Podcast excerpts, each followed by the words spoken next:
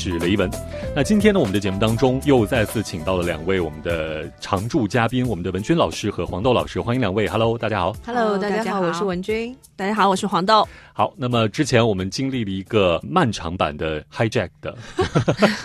因为我们这个《劫机七小时》一共讲了有四期，然后呢为大家详细的解构了这部剧。呃，非常抱歉的是，我还没看完，但是好看是真的很好看。嗯，我觉得这个目前网上对它的评价和评分，嗯，好像稍微有一点点低。我觉得低吗？我没有看评分，是吧？呃，在七点几，好对像豆瓣在七点七点多哦，，那有点低。嗯，我觉得可是可以在就是像七点九、八点零。那今天呢，我们要为大家带来的呢，是一部对于很多的朋友来说已经期待已久的电影。这部电影的名字就是《奥本海默》。我相信很多的朋友可能已经守在那个零点场首映的时候去看了。然后呢，文泉老师刚才告诉我说看不动，看不动吧？所以是选的呃，就是早上，嗯，就是我是早上最早那一场，九点多去。那看完也要到中午了，呃，对，时间很长的三个小时的三个小时。如果是看那个零点首映场的话，就算二十三点五十九分开始，看到三点。看到三点多，第二天不用上班了，我当时就是看排期的时候，实在没有勇气，我当时我太长了。呃啊纠结了很久。我非常想第一时间看，因为真的诺兰是最期待的导演嘛，嗯啊、但是真的看不懂他。但是早场看有有这个看的动力吗？有，有，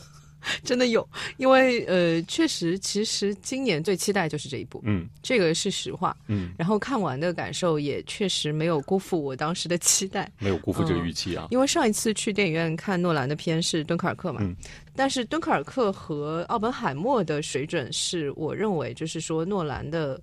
从敦刻尔克开始的这种里程碑式的一个风格的，就是更极致化。嗯因为其实他原来大家所有人认识他都是《盗梦空间》嘛，对，基本上，然后到了《星际穿越》的时候，又发现说，哦，其实他不用《盗梦空间》那种就是很元素化的东西来拍，其实也是 OK 的。就是他就就说一个故事，他说故事本身的这个功力也是很好的，而且就是说《星际穿越》本身的他的那种情感啊，就是更落地嘛，更符合就是大部分观众的这种审美嘛。嗯。但是其实如果你连贯看他的作品，其实，在敦刻尔克，我个人认为啊是一个飞跃，因为呃影视作品其实特别是电影作品最强大的就是没有台词，这个是纯粹在看导演。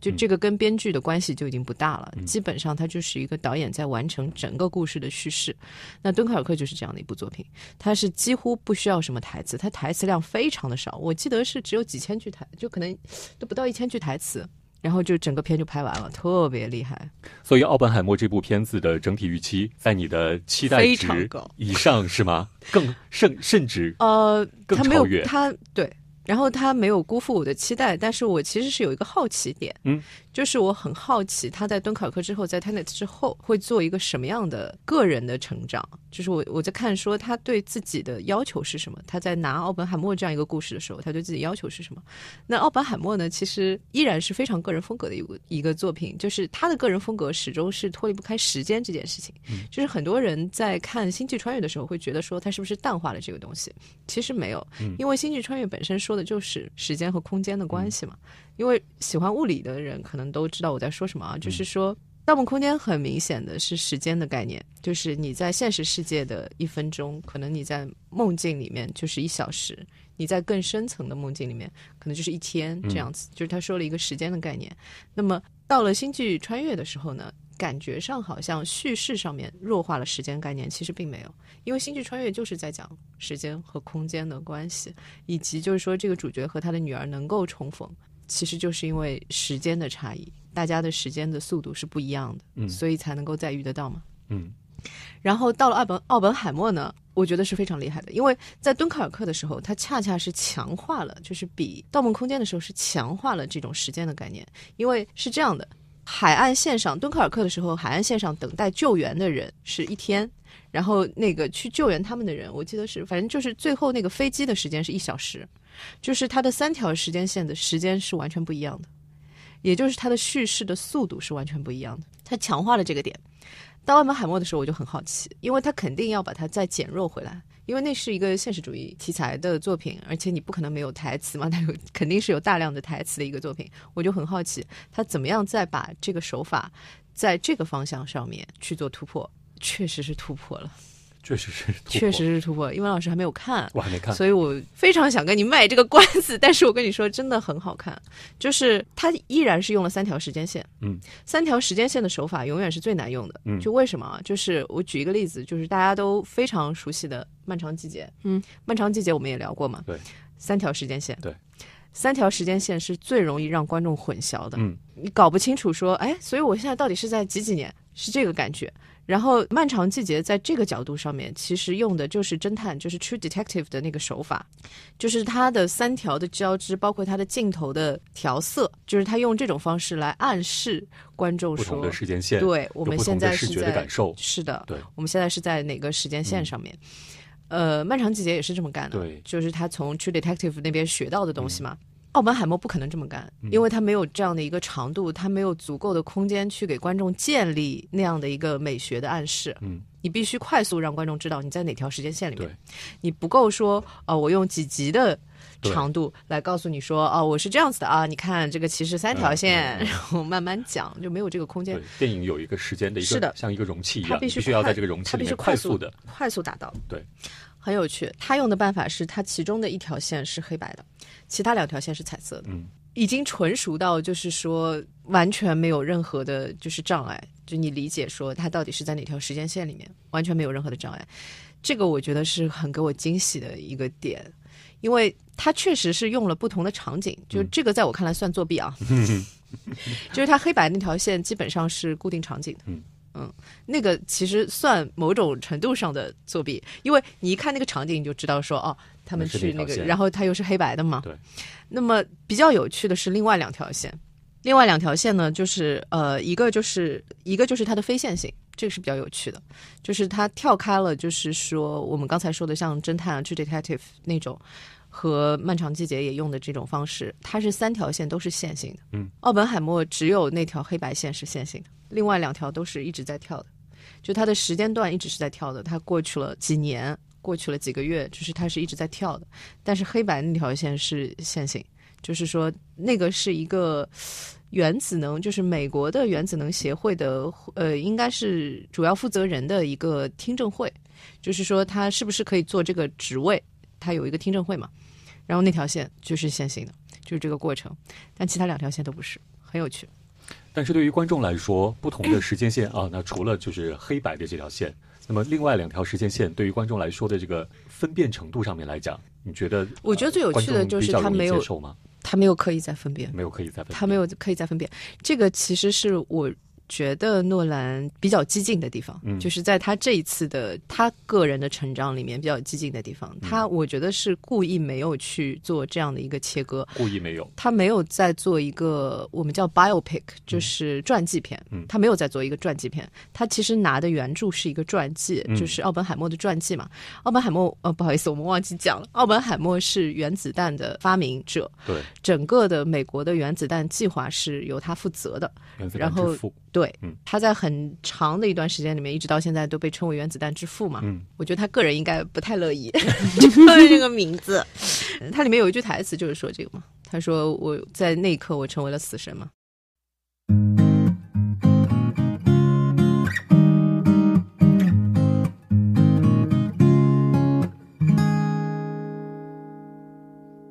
那既然说到了啊，我们就跟大家来介绍一下《奥本海默》这部电影。刚才呢，这个文娟老师已经跟大家介绍了，我们聚焦的就是奥本海默这部片子，聚焦他的一生。罗伯特·奥本海默呢，被称作原子弹之父。那么，我们可以在这部听起来很漫长的电影当中，去感受他漫长的一生。但是呢，可能这一生对于他自己来说，也并不是那么的漫长。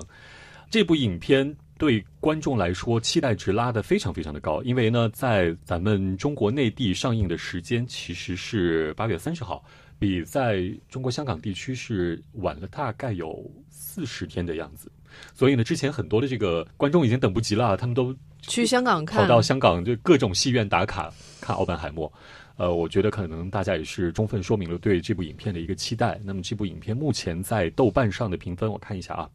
是已经到了八点七分哦，啊，开分是属于就非常高的一部非常高影片了。对，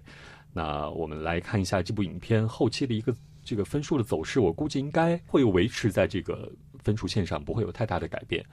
那么黄豆老师有看吗？看了，看了，嗯，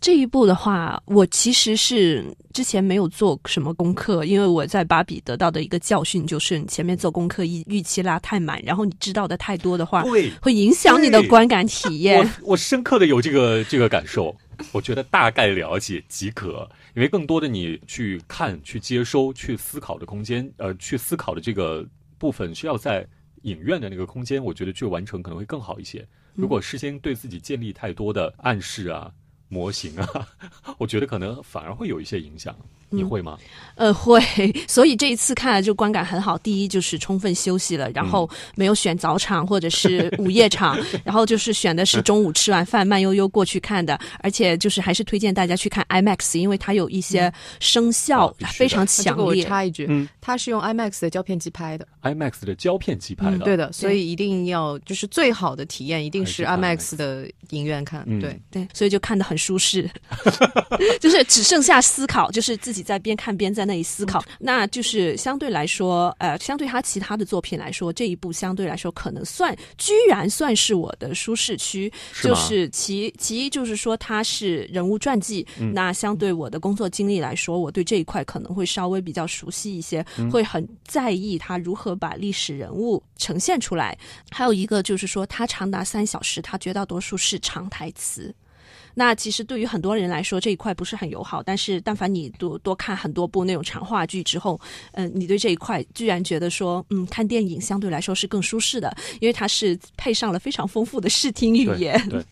所以就相对来说，就这一部看起来观感居然觉得非常非常的好，而且就是当你知道它很多就是那种核爆炸现场非常多，就是电影里面非常多那种好看的视觉效果全是他实拍出来的之后，你就会觉得说，嗯。人家确实是钱花的是有道理，诺兰喜欢实拍，对对对，对甚至是他在演演员这块的预算都已经砍了，像呃饰演那个片中的那个反派，就是那个原子能机构的负责人，那个居然是小罗伯·唐尼，就是钢铁侠，钢铁侠 嘛。自降身价来拍的，他只拿了四百万的片酬。那个那个总统是那个谁啊？Goodman，就是演那个《Darkest Hour》啊，演演哦丘吉尔，演那个什么的那个英国演员叫什么 Goodman，对，就基本上全就是全是一线线上到一线的程度的这种，呃只有一场戏，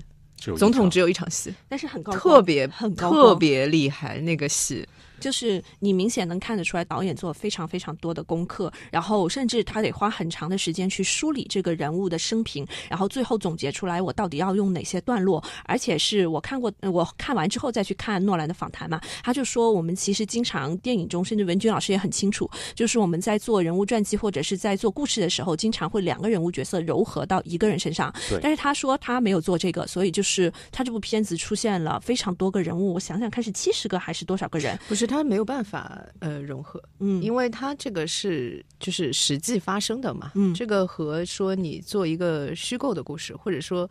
是类似于戏说的类型的故事，不是一个概念，它必须是按照实际发生，因为你如果不是实这个，还是会有很多后续的问题的。嗯。你知道我的意思？这个不是这个不完全是他艺术创作上的问题，嗯不是说日本禁了这个片吗，你知是。道吗？你如果这个有任何的虚构的成分在里面，这个会有其他的问题。嗯。对。嗯，特别是他这种就是重大国际事件，嗯是。那、必须是这样写，他不能虚构。嗯。嗯，就是里面有非常非常多的经典的场景，有很多台词，就甚至是我现场就想说，哦，好想记下来，但是呢又忘了，因为他就经典台词一个一个一个一个的说出来，然后我就是啊忘了，我现在就很希望有个人给我整理一下，就是现在就只能等所有的，有观马上就众。会有了。对，真的等所有观众去看。然后我，因为我现在就是脑子里还在大量吸收信息，我甚至是想去二刷，再去重新把信息重新吸收一遍。其实我因为我记性这方面还可以啊，嗯可能是工作习惯的问题。我比较喜欢那句台词是 “You see the world beyond our living, there is a price to be paid。”嗯那个台词是这样子的，就是奥本海默当时呢跟他那个老婆有个孩子嘛，婴儿，然后呢就是他老婆也不擅长带孩子，然后他自己不可能带孩子嘛，然后他就把他送到就是朋友家去了。然后他就是说的说，哎呀，真的是很抱歉，说我们就是夫妻两个人都是很自私，就是很糟糕的人嘛。然后他那个朋友回答他的就是这句话。但是我觉得他的台词的，就是这个结构就很有意思的点是说，他用的不是说 beyond our world，他说 you see the world beyond our living，嗯。他的用词很有趣，包括就是说呃之后就是说 I became death that moment，就是我觉得这个是有诺兰的个人风格在里面的，就是他那种台词，就是他喜欢写京剧性的台词，因为这个片是他自己挂编剧的嘛，嗯，就是。我因为我看了那个 M D B 上面的资料，就是他其实后面是有另外两位编剧的，但是他是挂第一编剧嘛。啊，我觉得这个是他个人风格的东西，就是他喜欢这种呃比较浓缩的，然后就是一句话就可以把所有的意思概括进去的这种感觉的台词，就蛮有趣的。但是我其实想说的另外一个点，就是我在看的时候，因为是有中文字幕的嘛，它里面的翻译这个引起了我和另外的一个制片朋友的一个讨论啊。它里面有一个翻译是这样子的，就是他当时知道，就是他们发明的这个原子弹，当时因为还没有开始，整个工程还没有开始，然后就只是这个小镇建立起来了，就是曼哈顿计划嘛，就整个小镇建立起来了，但是还没有正式开始。呃，是因为他们中间有一个人的计算结果是认为原子弹可以毁灭整个世界，就是有可能把整个大气层就去掉了。然后呢，他就吓到了嘛，他就带着那个计算结果就去找爱因斯坦，就去问爱因斯坦说：“你看这个计算到底？” 就就就去找老法师求证一下，然后呢，在整个就是他们对谈的最后，爱因斯坦把那张计算的纸还给他的时候，他的台词是说 “This is yours, not mine”。他说这是你的，不是我的。但那句翻译是“这是你的责任，不是我的”。嗯，就是翻译其实是加了信息在里面的。啊。翻译加了一点他的小创作在里面，但是我觉得这个好像就这个点上，就是我跟制产生了片变化。这个就是我跟制片讨论的点了。嗯，我说如果是我做这个翻译，我绝对会是他原来的意思，嗯。因为我觉得就是说这个是编剧的趣味性的问题，嗯。就是说我就是这么写的，嗯。我的意思可能是这是你的责任，不是我的责任，但是我写的时候是说这张纸是你的，不是我的。嗯。观众能不能 get 到说这是你的责任，不是我的，就是趣味性所在。嗯嗯就是我会好奇说啊，所以有多少观众可以 get 到这个点呢？然后我那个制片朋友跟我说，no no no，你 就是要写清楚，一定要写清楚这个，要写清楚。否则观众是不知道你在说什么的。也也有可能，可能大家思索的那个就在当下，对对思索的那个能力和空间是是嗯有限的，不如就直接给他。所以那个就是字幕的翻译是对的。嗯我可能会会想说，他就照原来的去翻译吧，因为有些东西趣味性是，就是或者是说这个描述还是让观众自行探索好一点，我是这样想的。嗯，所以你会希望是这是你的，不是我的，是吗？，对对对因为就是你会玩到文字游戏，就是它就是双关呢、或者就是说，是除了这张纸，还有那个责任，或者是其他的一些东西都在里面。其实我今天还想问的一个问题是这样的，我采访一下，三个小时的电影 会不会觉得很奢侈？就是时间上来说，你是说愿意花自己个人的三个小时去看这部电影？这我觉得，我是开心的，我觉得 OK，你觉得 OK？我觉得完全没有问题，但是如果它是两个小时，你会不会更愿意去看？我可能会。呃哎，，其实很多电影我在看的时候都会有这样的想法，就是我觉得它这么长，我看不看得动，或者我会不会不会就睡着，或者是思想跑毛。那有的电影看下来还还真的不会，但是有一些我预期觉得啊，搓搓手要搬着小板凳去看的那种电影，会有这种感觉。嗯，我觉得时长电影的时长真的会限制大家对一部电影的看法和感官。嗯，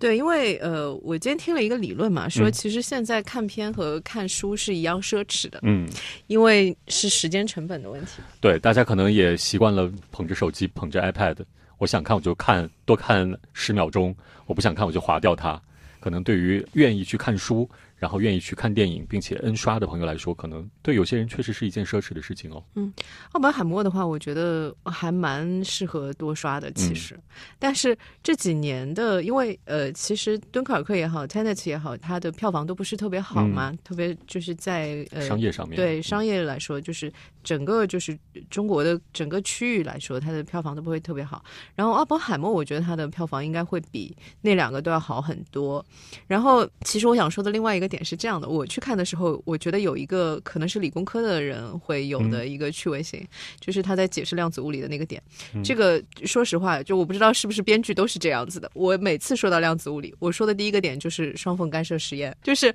它里面用来解释量子物理的那一趴，就是在说。光的波粒二象性，嗯 光的波粒二象性就是中国的课本来说最早的一个你看到的实验就是双缝干涉实验。光的波粒二象性就是说它既是一个波，它又是一个粒子，就是它既有波的特性，它也有粒子特性。那么一个东西为什么能够既有质量又没有质量呢？就是它其实是叠加态的。就是两个状态同时存在，它既有质量也没有质量，两个状态同时存在。然后呢，呃，我在看奥本海默的时候比较开心的一个点就是他在说量子物理的时候，因为奥本海默是第一个把量子物理的整个学科带到美国的这样的一位科学家。他用的也是同一个点，他用的是光的波粒二象性。因为如果你用薛定谔的猫呢，其实真的就会比较，就是大家会不知道你在说什么。但是光这个东西呢，因为你生活当中都是接触得到的嘛。我为什么喜欢用双缝干涉实验，就是这个点。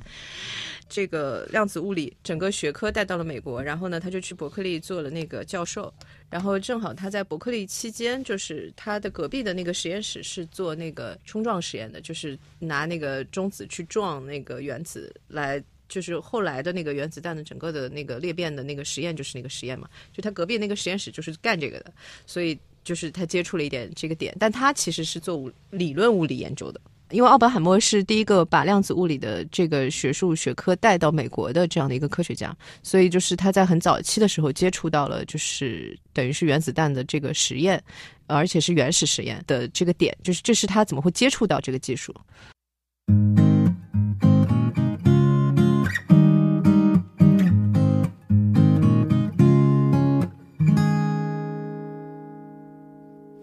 那昨天呢，我们是跟大家聊到了这个《奥本海默》这部影片，对于很多的朋友来说呢，已经把它排到了今年最期待的电影的榜单的这个第一名了。那对于很多已经看过的朋友呢，可能也会把这部影片它的一个个人的评价放在今年所有看过的电影的这个榜单的第一名。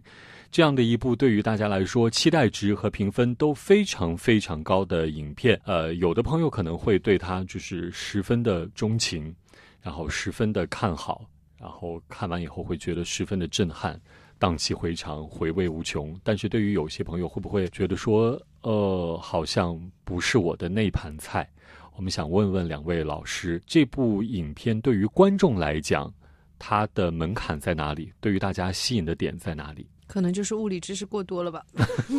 那除了长台词，除了这一部分呢？因为很多的朋友会对历史啊，或者传记，或者是这种长剧情片，可能会觉得有一点。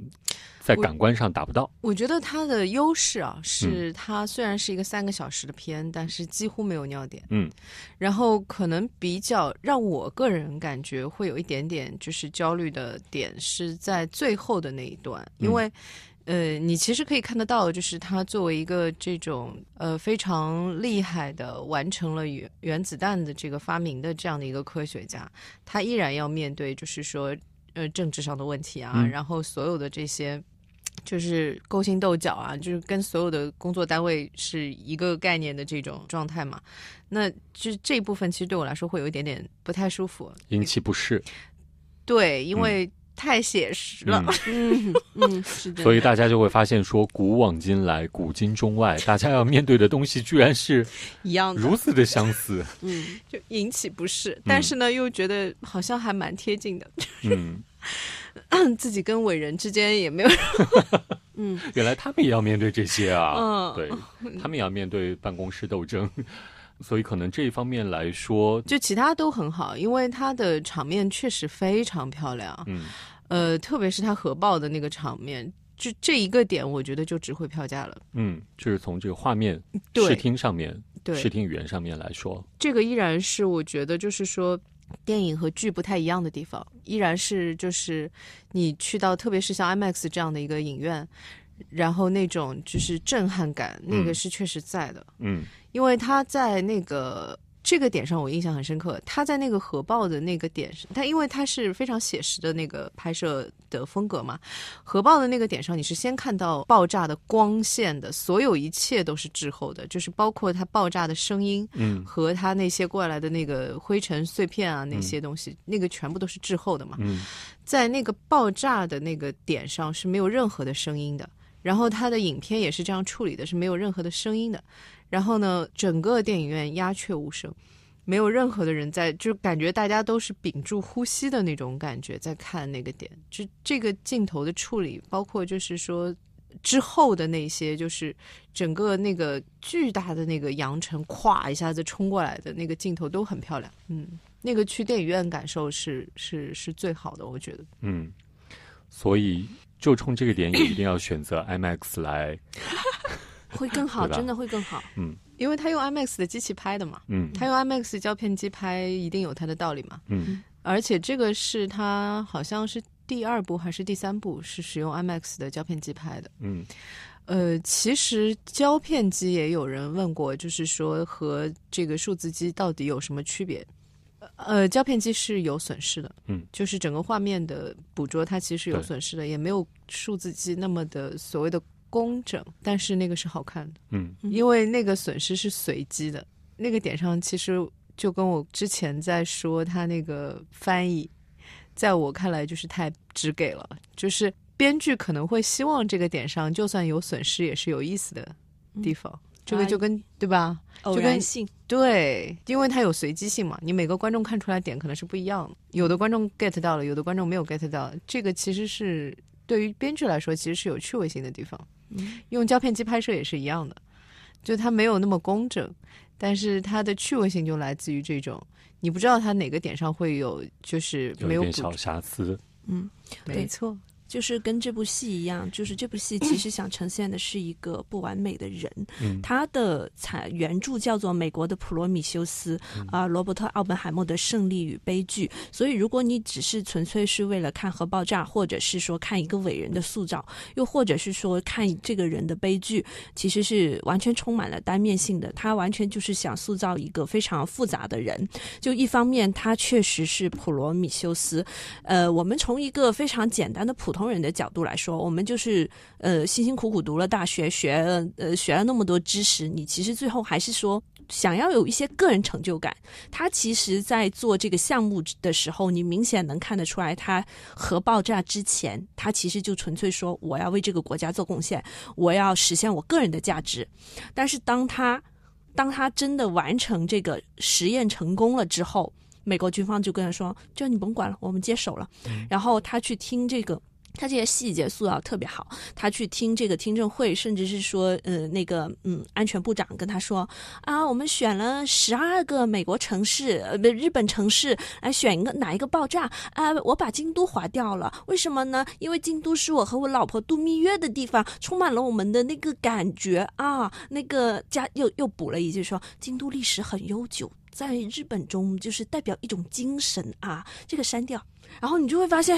啊，一个城市怎么轰炸，就是随随便便就被他画勾了、画叉了。然后这个点上其实呃是这样子的，就是他当时在整个的这个项目起点的时候嘛，他因为呃那个地方，呃就是他们整个那个科学实验室曼哈顿计划的那个小。就是那个小镇其实是平地起的，那是一片就是本来是无人区，平地起的那个小镇，在最早的时候，其实我觉得它是非常科学家性的理想化的一个想法，而且因为他自己本身是犹太人嘛，就是这个其实从某种程度上来讲，我觉得是他当时想要去做原子弹的发明的这样的一个动机，因为他觉得无论如何不能让纳粹就是先得。先呃发明出原子弹。纳粹那边的人，我也说一下，就是海森堡。嗯，这个点上是因为有一个非常有名的舞台剧的剧本叫《哥本哈根》，应该是那一年拿了托尼奖和普利策奖，也是聊说。呃，海森堡，因为海森堡当时有一个很有名的谈话，但是谈话的内容所有人都不知道，是他和他的老师叫波尔。呃，波尔的话，其实这个名字会有点耳熟，因为我们物理书上面经常会看到波尔定律啊什么的。嗯就是他和他的老师当时有有一个大概长达十几分钟的一个对话，是当时他已经就是负责纳粹的原子弹开发项目之后，他找了一个机会去哥本哈根做演讲。然后再次去跟他的老师接触，然后去对谈的。波尔最后是参加了曼哈顿计划，嗯，两个人是两头的，很有意思。然后这个对话的内容没有人知道，但是知道的是，这两个人就是在这次对谈之后决裂了，关系决裂，再也没有见过面，再也没有联系过。然后当时会知道海森堡，其实就是从这个剧本里面知道的。然后我很震惊的是，这次电影里面又看到了嗯海森堡，海森堡和波尔都出现了。哇！然后那种感觉，其实我觉得也是这个影片有点意思的地方，就是你之前其实是在一些历史书或者是在一些就是物理书啊之类的看到的人物，这包括爱因斯坦嘛，就是很有名的这些历史人物，然后你可以在呃电影里面看到。然后他们就不再是单纯是在书里面看到的那些，特别是那种就是冷冰冰的、没有什么、没有什么感觉的那种定律的背后的那些人，不是的，他们都是真实存在的人，然后他们都有各自的立场，他们都有自己的观点，他们都有就是对于这件事情他的看法是什么。然后回到前面那个点，就是奥本海默在刚开始建立整个小镇的时候。他的整个的，就是对于开发原子弹的这个点的思考，都是非常非常单纯的。说实话，甚至于是有点蠢的，就是他对于人性的理解是有问题的。嗯，这个点上，其实整个故事一直到最后，都是通过这样一种所谓的政治斗争的这个过程，其实给给观众看到的是什么呢？就是他对于人性的理解始终是有非常非常浅薄的这种点的。他当时有一句台词是说：“无论如何，原子弹不能落在纳粹的手里。”嗯，然后我当时在看的时候就在想，不是的，原子弹不能落在人类的手里。嗯，这就是为什么他当时最后他自己承认的嘛，就是说那那一刻我变成了死神嘛。这个就是为什么他的传记叫《美国的普罗米修斯》，就是我记得是爱因斯坦的那句台词，就是他整个影片的最后，就是他跟爱因斯坦对谈的时候，爱因斯坦跟他说说。在那一天，我们就你就像普罗米修斯一样，你给予了人类毁灭自己的能力。嗯，哦，就觉得特别特别的毛骨悚然的那种感觉。他是一个就是如此单纯的人，他不知道这个东西的力量有多强大，他也不知道说其实所有的人类都是残忍的。嗯，他完全没有概念，竟然就是这是一个如此聪明的人，但是他对人性的理解是完全就是。完全就是超出了他所有的理解范畴的东西，因为他整个故事是说，就是他在呃发明了原子弹之后，他其实一直在阻挠，就是说呃这个军备竞赛的升级嘛，他一直在阻挠氢弹的发明，因为氢弹的威力是原子弹的就是几百倍嘛，所以他一直尝试要阻挠氢弹的发明。然后他说的那个点就是说，在广岛和长崎发生的这个事情，告诉了他一个事实，其实是没有底线的。嗯，就是其实不是说你是盟军，你是什么美国政府，你就会比纳粹好一点，不会的。嗯，他 get 到的是这个点。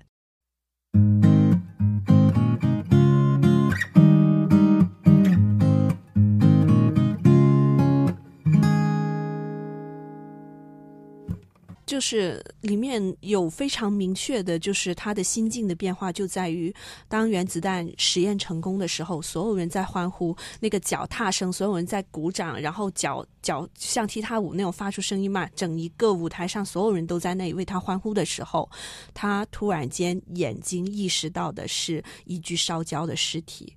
然后在那个时候，他的心境就产生了变化。他从普罗米修斯一个盗活者，就是坚信自己为人类是做出贡献的人，突然间意识到他成为死神。在这个意识之后，他成了一个这个这部电影很神奇的时候，就是在这一块就让他变成一个殉道者，就是说。他有的时候不去反抗这些东西，他妻子经常就是骂他，你为什么不反击？就是因为他感觉他自己在他想要惩罚自己，对对对，他就觉得把也不是训到，就是他想要惩罚自己。嗯，他就是他老婆的点评。嗯，整个的那个不是，这是翻译错误，不好意思。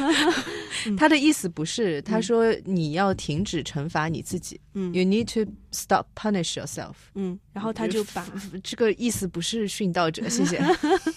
然后殉道者恰恰是被害死的，谢谢，不是自不是自不是自己对自己的，呃，不是说自己惩罚自己，他是在惩罚自己，嗯，就是其实是可以感觉出来的，嗯，就是所有的之后，就是包括他，因为整个先是那个呃原子能协会本来是由他来领导的嘛。然后就是他那个处心积虑想要呃把他弄下来的那个同事嘛，就是装的好像是他的朋友，但其实整个就是他设的一个局，就是说呃这个人是很有煽动性的，所以绝对不能让他公开场合去做这样的就是呃，应该叫什么听证啊之类的，就是说他是不是符合这个职位的要求，一定是一个私下场合。然后，所以它中间有一条线，就是这个这个过程，就是它是一个只有大概容纳大概只有十平米左右，就是容纳大概几个人七八个人这样的一个小房间。然后他的听众就只有这一点，然后。中间的那个提问的人，这明明不是一个审判啊，不是法庭审判。提问的那个人其实是个检察官出身，所以他所有的问题都是设套的。这个整个的过程从一开始就是为了，其实就是为了审判他。然后呢，他是整个，其实他可以完全可以在一开始的时候就拒绝这件事情的。走完了整个过程，就是奥本海默是整个就是说接受了，然后走完了整个过程。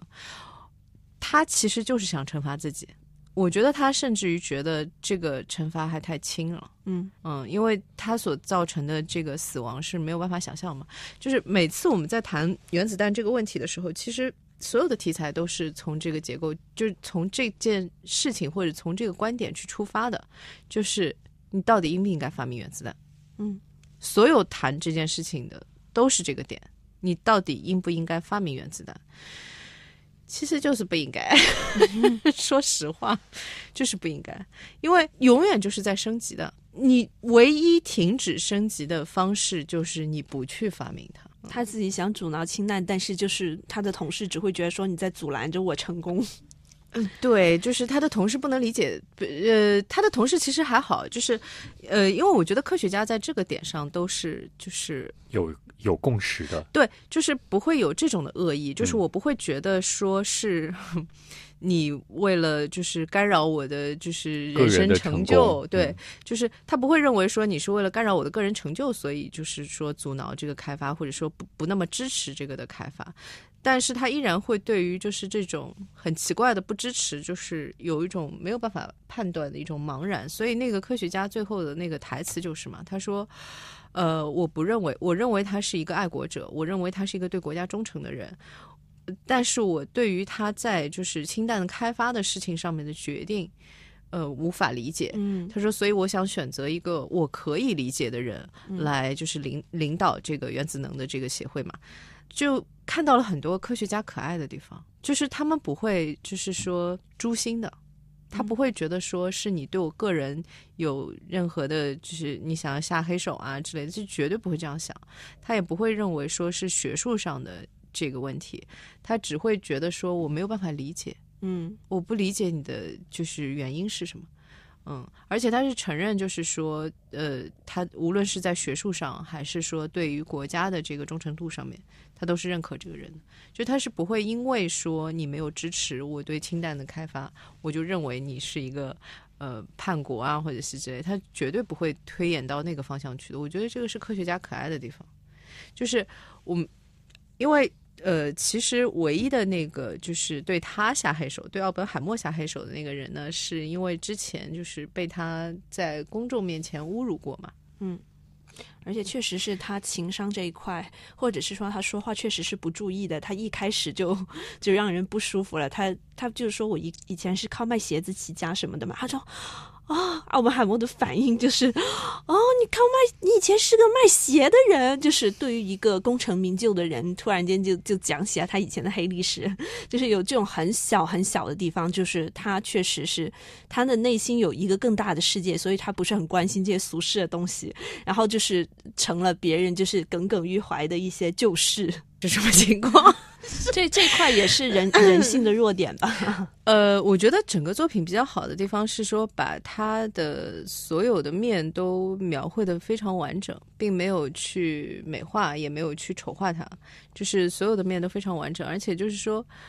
在这个故事里面，确实是看到了这种就是关键性的发明、发现的这种的科学家他们的人生的抽象的地方，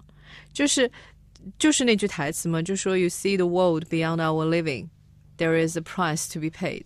然后其实这个 price 不是说你你没有办法自己抚养自己的孩子啊，或者是之类的，而是说这些的乐趣对于他们来说是很低很低的。嗯，就是当你所从事的事业是能够影响全人类的这种状态的时候，其实你的日常生活能够给你带来的任何的感受。相比之下都是就微不足道的。然后这个其实是我觉得很悲剧的地方，你知道我的意思吗？就是一切都不重要的，就除了这件事情之外，所有的一切都显得那么的，就是苍白了。而且就是在最后一段的时候，他也说了，就是像他这样的天才，其实是很容易成为一个工具的，就是政治博弈或者是其他的工具的。你看，其实我觉得很有意思的角色是那个，就是找他来做整个项目的那个军人马特达蒙，马马特达蒙演的嘛。跟我一起去看的，呃，评价了一下，说马特达蒙怎么胖成这样？我就。这是说句实话，真的就是当年好帅啊！就是现在就是胖胖的有点都不认识了。但是他那个呃，他那个角色的刻画，就是很多的那种微妙的节点上面，包括就是说，其实我觉得，如果说工具的话，他是那个工具，嗯，就是那个军人其实是那个工具，但是他是安心接受了的，他是个军人，嗯，就是那个时候，呃，因为我看完整个片嘛，我在说就是。A r i s o k i 那个时候，呃，写过在《白宫群英》里面写过这样一句台词，他说：“所有的战争都是犯罪。”嗯，就是他们在探讨，就是说战争罪犯的时候，他说所有的战争都是犯罪。然后其实就是像这个军人角色，其实就是这样。我觉得他们自己内心是知道他在干什么的，所以他根本就他就全程都心安理得，我就是来干这个事儿的。杀一个跟杀一万个没有区别，在他看来就很吓人。就是他黄豆刚才说的，就是说一群人就西装革履的，然后像在聊天气一样，在聊说，呃，我们应该把这个原子弹投在日本的哪个城市里面？啊，这个我是我喜欢的，这个我们去玩过的，所以这个城市就算了。对他有非常毛骨悚然的一些细节和瞬间，就例如说奥本海默被总统召见，总统其实想夸他，其实是想咱一起分享一下胜利果实的。那个杜鲁门就就找他来聊天了嘛，但奥奥本海默就非常冷脸的说：“我感觉我的双手沾满了鲜血。”嗯，结果杜鲁门说：“就拿拿拿个那个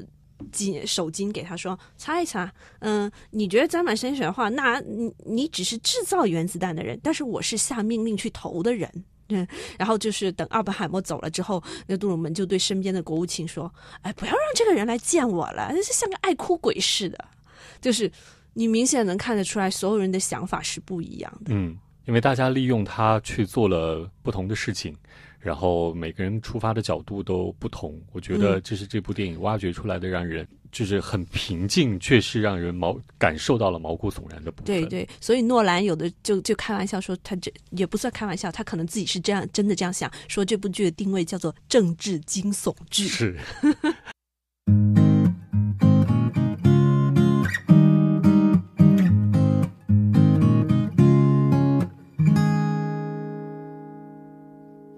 奥本海默这部电影啊。对于这部片子呢，很多朋友的这个期待值已经拉了很长很长的时间。刚才我们也说到了，很多的朋友甚至已经这个等不及八月三十号咱们内地的这个首映了，已经在七月份的时候率先到香港去打卡了。各大戏院很多的这个朋友都已经看过了《奥本海默》。那么这一次《奥本海默》在我们中国内地上映呢，很多的朋友也选择去二刷，呃，还有很多的朋友是一刷之后决定说。也还是非常值得再二刷一次的。除了它的这个视听上面的感官上面的这个震撼和冲击之外呢，这部片子的剧情以及里面很多的人物和包罗万象的社会和世界的形态，也引起了很多朋友的共鸣。刚才的两位老师跟我说：“哎呀，不好意思啊，呃，这个我还没看过，两位就给我剧透了很多。”但是黄豆老师刚才说了，即便是剧透了这么多，也只占到了这部影片所包含的信息的很少的一部分，是吗？对。一半有吗？就是不可能，就是三个小时，我们撑死也就剧透了不到百分之二十。因为这个片它本身的资料量实在太大了，就你影片正片就有三个小时，那你想背景资料更加，因为它是一个真实历史事件嘛，真实历史事件，而且是这么关键的一个真实历史事件。嗯，我那个时候看他的原作，就是美国的普罗米修斯那本书，他当时写的那个人。是拿到了多长的？好像是几百万字的资料，就是当时整个的项目，包括奥本海默这个人的，就是呃私人的资料嘛，就都是绝密档案。啊，那那本书我记得就很厚。哦，对，那是因为它原始资料更多嘛。嗯，包括他为什么要开发这个原子弹这个项目，然后就是很多人都不知道，他其实叫曼哈顿计划。嗯，然后。其实好像据说是确实是德国那边先开始的。这个有一个前史很有趣，就是其实爱因斯坦是德国人。嗯，呃，德国有个很神奇的地方是，基本上大概百分之八十那个时期的顶尖的科学家都是德国人。然后这个百分之八十就是全球百分之八十顶尖的科学家都是德国人，中的百分之大概 七八十又是犹太人，嗯就是德国犹太人。嗯这个事情真的太神奇了。嗯，只能说希特勒自己去灭亡，这是得罪科学家。哦，那你所以这个就是哥本哈根的那个剧本里面讨论的点嘛，就是因为海森堡也是的，海森堡也是德国人，他也是犹太人，那他为什么要去为纳粹开发原子弹？嗯，这个就很值得探讨了。嗯就是他在哥本哈根的那个剧本里面，其实是探讨过这个问题的，就是一个所谓邪恶的国家的人民是不是也会爱国，就是这个点。嗯，这个是另外的一个立场，另外的一个探讨对的，这就是另外的一个探讨。了。然后我个人觉得，其实奥本海默的角度是更大的，嗯就是他没有在探讨说，就是盟军和这个纳粹之间的这个过程嘛，他其实更多的探讨的就是人类命运的问题，嗯就是说我们是不是应该把这么一个大杀伤性、这么邪恶的一个武器去发明出来？就是他探讨的东西其实是更大范围的点嘛，这个是我非常喜欢的一个点。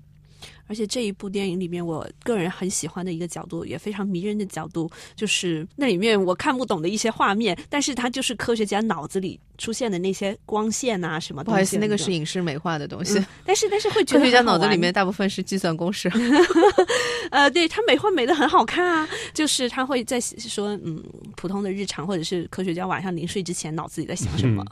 就是就是那些物理学上的那些光线什么的东西，他的镜头处理处理对，会很好看家们就不会想明天我想吃点什么东西吗？他们不在意这个事情，就是随便。他不是有问过的吗？就是他影片里面其实也有提到这个点，就是问他说：“你最近是不是吃的不太好，嗯就还是睡得不太好？因为看他好像是瘦了嘛。嗯然后他就觉得很神奇，你为什么要问我这个问题？这个问题跟我现在就是想要有有任何的关系吗？吃和睡现在不在我对，不在探索的范围当中。完全不在他的考量范围内。精神追求。嗯你从一开始他的他在欧洲求学的时候，你会看到他在看什么？他在看 T.S. 艾略特的《荒野园》那个诗集，然后再看毕加索的画，然后再再读那个梵呃后面去美国的时候读那个梵文的诗集，然后呃是梵梵文的那个那那本书叫什么来着？我还特地做了记录，呃呃，就是《博加梵歌》，就是你看他的兴趣爱好都在一些精神粮食上面。我觉得这个跟他的就是因为毕竟是天才嘛，嗯就是他里面其实有说到过这个点，就是那个军人最早的时候，就马特·达蒙那个角色最早的时候去找他的时候，他说就是你要说服我，让你负责这个项目，对吧？我现在还没有决定是不是你来负责这个项目。然后他说我是个天才，难道还不够说服力吗？然后马特·达蒙说，在你们这行里面，天才不是基本就是基本配置吗？对，嗯每一个都是天才，这样，因为它里面有一个情节我印象很深刻，就是他跑去荷兰那边，就是呃聊那个量子物理做那个讲座的时候，他直接是用的荷兰语，他花了两个月好像是没，没没到两个月，好像是两个礼拜，反正一个月然后之内。就就把荷兰语给学会了，就是跟他聊这件事情的人说。你只花了这点时间，就已经可以用荷兰语来聊量子物理了。然后他说了一句说：“哦，我对自己要求比较高。” 然后你就觉得，嗯好的，果然是天才是基本配置的嗯，这种世界。但是这个人物很特别的一点就是说，你会觉得说他到底有没有什么私人生活？那么在这个故事里面就，他有的，他有的，对，就是他搞婚外情的。就是他的，你会发现，就是说他的极致一边是追求精神呃这一块，另外一边他可能就是放纵的一块是在男女关系上。他就是他的老婆 Kitty，就是在有老公的情况下跟他在一起的。然后他后面结婚了之后呢，依然还是有婚外情。哎呀，这件事情就是，啊，就是创作者不好明讲。其实就是你刚才说的那个点，说奥本海默本人就是很帅的，其实就是这一点，就是长得帅就可以了。人家对你是不是天才，其实并没有要求，你知道吗？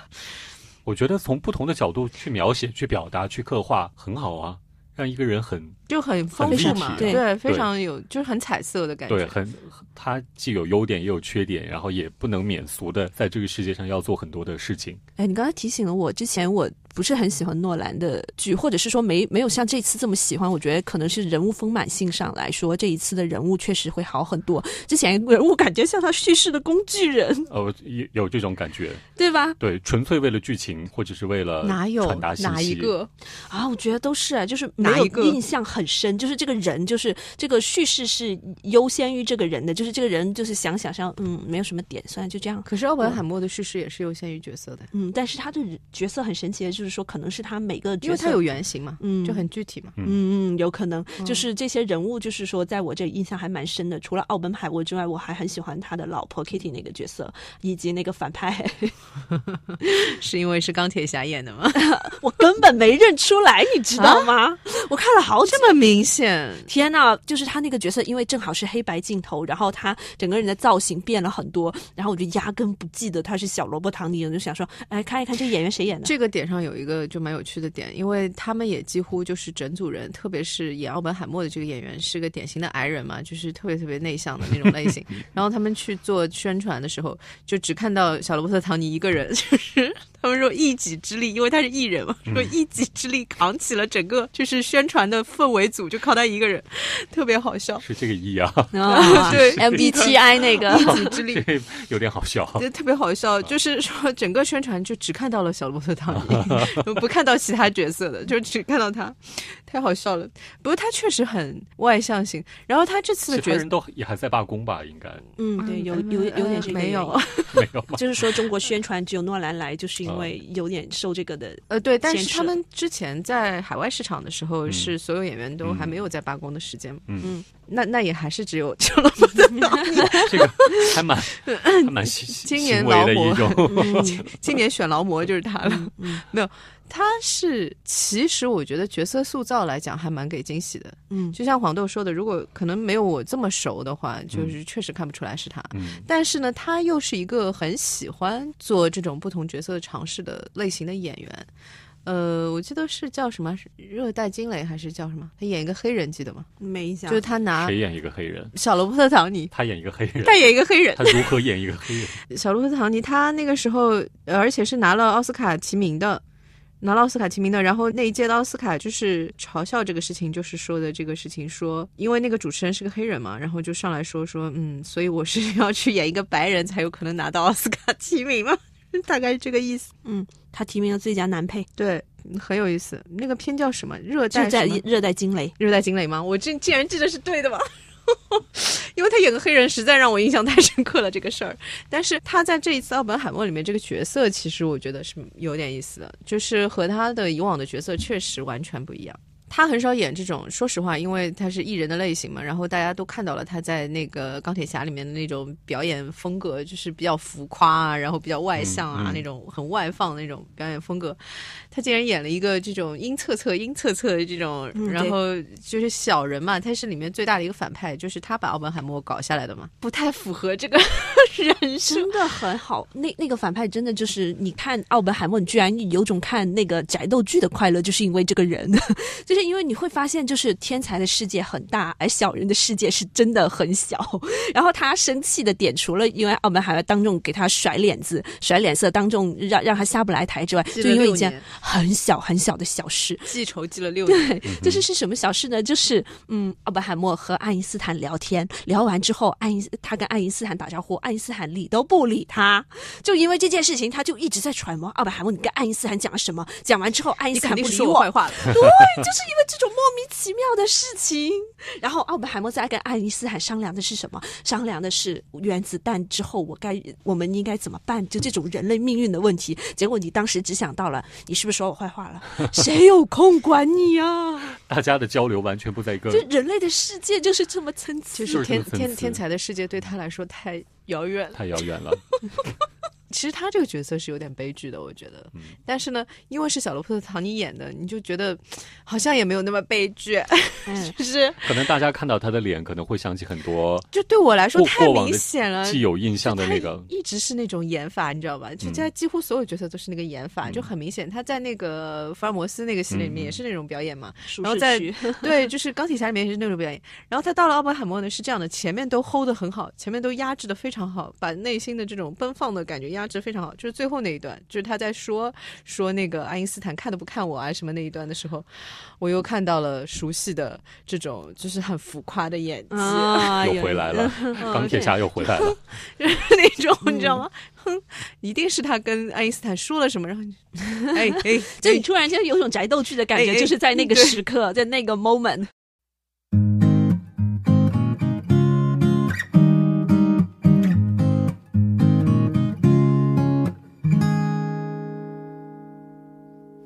所以每一个演员为了角色表达的，他们自己表达的点也也挺有意思的啊，也很很有意思。很有意思，就是一样。他的老婆 Kitty 是那个谁演的嘛？，Emily Blunt，对，就是哦也是英特别国演员啊。好的一个英国演员。这个有一个很好笑的一个八卦，就是她老公是演那个 Jack Ryan 那个系列的嗯嘛，呃，包括那个什么 Shazam 还是什么，就是那个沙赞，呃，对，那个男演员，他说他去英国的时候，嗯，他去探班嘛，嗯。他去英国过海关的时候，人家问他说你来干嘛？他说哦，我老婆在这边就是拍戏，所以我来。说哦，你老婆是谁啊？然后他说 Emily Blunt，然后就看到那个海关的人就是那种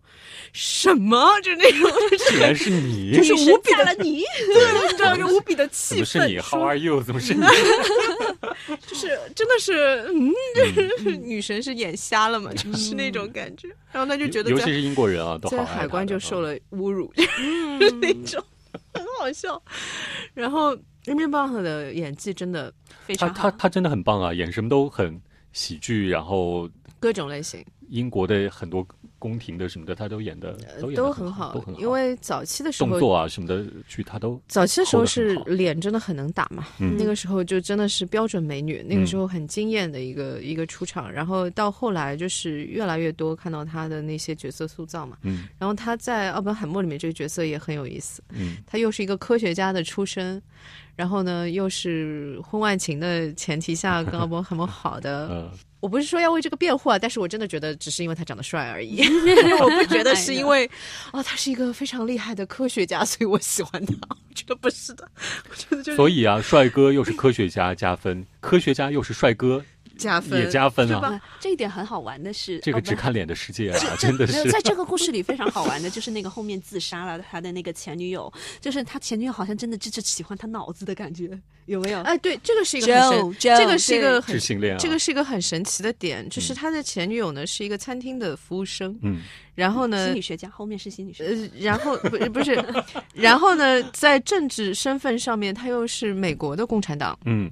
然后呢，因为他这个前女友的这个身份，他其实我觉得啊，呃，其实不是前女友，是前妻。嗯，嗯就是我觉得他后来跟他分开，其实也有这个因素在里面，也有一定的程度的这个因素在里面。然后呢，当然也是因为他后来的这个妻子怀孕了，其实就是马上怀孕了，跟他好了之后没有多久就怀孕了，然后被他那个前妻说说。哎呦，很有手段的嘛，然后你就觉得，嗯，然后你说他花嘛，其实也就这两个女性，是吧？没有还有就是一个婚外情，让人不呃是的，但那是另外一回事了。然后就让你对那个时间的人又产生了就是无比崇敬的心情，就是他在完成了原子弹的发明之外。还可以有那么丰富的人生体验，哎，这一点插播一句，就是他们在那个平地起高楼的那个小镇里面，他们就有一个统计数据，说一个月内出生了十个小孩什么的，就就是在、哦在笑他说这些上一科学家年没事情做。先是说上一年嗯有多少个孩子出生，那个数字就已经很吓人了。七说十八十说这一年说一个月就有十个十个孩子，小孩，然后他说：“这个计划生育这个不在我的职责范围内吧？”就是奥本海默的台词啊，他说：“Birth control is not my job, is not part of my job。”他说：“我是不管说控控制他们的生育的，这是什么情况？为什么这个事情要跟我说？”但是就很好笑，你知道吗？对，就是科学家世界，除了就是搞学术研究的之后，还是有一些私人生活的。天才果然不一样，就是在这么繁繁忙的这种工作内容的之外，还有这么丰富的个人生活。对，我就很喜欢他这里面。然后我喜欢他老婆的那个点是这样子的，就是整个在他受其实是受审讯了啦，就是那个过说起来是判断你是不是适合这个工作嘛，但其实是一个审讯的过程。整个的这个过程，唯一给了对方一下反击的就是他老婆，嗯，而且非常的聪明，你就理解到说他是一个如此擅长应对这种质询的这样一个人，而且就是他的英语很好，是这个概念，就是他的语文很好，嗯，他对于对方提出来的所有的点的反击都是在这个点上，哇，你就觉得太厉害了，就一场戏这个角色就力到不行这样子，嗯。我我很喜欢他的几乎每一场戏，就是因为每一场他都不是废的。诺兰基本上就三个小时可以给，就是其他人灌点水的话，可能都都六个小时都够了吧？灌水。对他，他真的就是，所以他老婆出现的每一场戏都能刷新你对这个女人的认知。就是虽然说他这里女性角色出场的戏份真的不多，我觉得其实那个年代的就是这种啊，因为那个时候看过另外一个剧本叫《五十一号照片》嘛，那个是一个当时就是呃一九四几年的时候的一个女性。科学家，他是发现了 DNA 的双旋结构，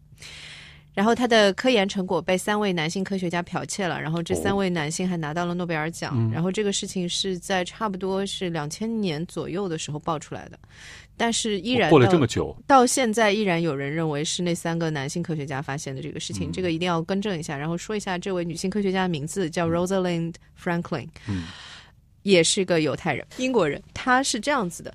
因为我看了那个剧本之后，我就去研究了一下他当时的那个科研的那个过程嘛。他是就是显微镜呃摄影方向的专家，然后这是为什么他能够拍到那张关键的照片。但是这个里面有一个很有意思的信息，就是当年的男女不平等是说他是没有资格进大学的楼的。他在国王学院是教授啊，嗯，他是没有资格进去的。他的学生，他的男性学生可以进去。太离谱了，每次看历史都能发现新的离谱。对，然后呃，所以你就可以理解说，为什么就是整个的原子弹的发明，包括他们在谈论就是说扔扔炸弹的那张名单的时候，一个女的都没有，男性含量过，全是含量过高，真的 全是男性，是一个女的都没有。嗯，那个时候也拍过那个美国也拍过那个 Hidden Figure 嘛。那 figure 的中文叫什么？隐藏人物，隐藏人物，隐藏人物。嗯，也是那个时候为 NASA 计算它那个卫星发射的那个所有的数据的嘛。还有一个冷知识是，第一批的程序员其实都是女性。是吗？嗯，没有人知道吧？这真是一个冷知识啊。嗯，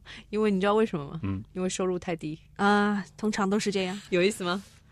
第一批的 coder，历史上的第一批的写程序的，嗯，最早都是女性，因为收入太低，没有男的愿意干，没有行业前景。好吧，我记得好像就是有很多的电影当中都有反映过，就是或多或少的反映出这一部分。就是，哎，这个点上我要夸一下中国哦，我们从一开始就是同工同酬的，是的，就是在这个点上，就在这个点上，我对，所以就是很多咱们国人听到这一点之后，觉得就很惊讶异的，就非常非常非常惊讶，就没有办法理解这件事情。就是呃，因为到现在其实还是国外有很多的行业跟职位还是有就是同工不同酬的现象嘛，就男女同工不同酬，然后你就觉得。荒谬啊！呃，没有办法理解这件事情。好吧，我们又聊到了另外一个领域去了。当然呢，关于《奥本海默》这部电影，无论你从什么样的这个角度去解构它，我们都可以跟大家聊到很多很多。就像刚才两位想跟我聊天的时候说，其实我们也可以从这么多的角色当中再去解析这部影片，对吧？那么时间的关系呢，我们今天可能没有办法再跟大家继续来解释了。呃，就像豆瓣上有一位网友说的，这部电影无论你从哪一个角度去看，你都可以解析很多很多的这个语言出来。包括这个电影本身的这个结构上面来讲也是如此。那么今天呢，我们先跟大家聊到这儿吧。我们因为很多的朋友还没有看过，给大家一点时间啊。后面我们可以过一段时间，然后我们再回过来再聊一次，好不好？好，好。我们的狙击爆米花今天先跟大家聊到这里。那么之后我们会跟大家来聊一聊什么呢？我们跟大家聊一点儿。好玩的都市生活，好好好，好，呃，拉远了之后，我们再拉回来，聊聊身边的这个状况吧。欢迎大家继续锁定收听《狙击爆米花》，我是雷一文，明天再见喽。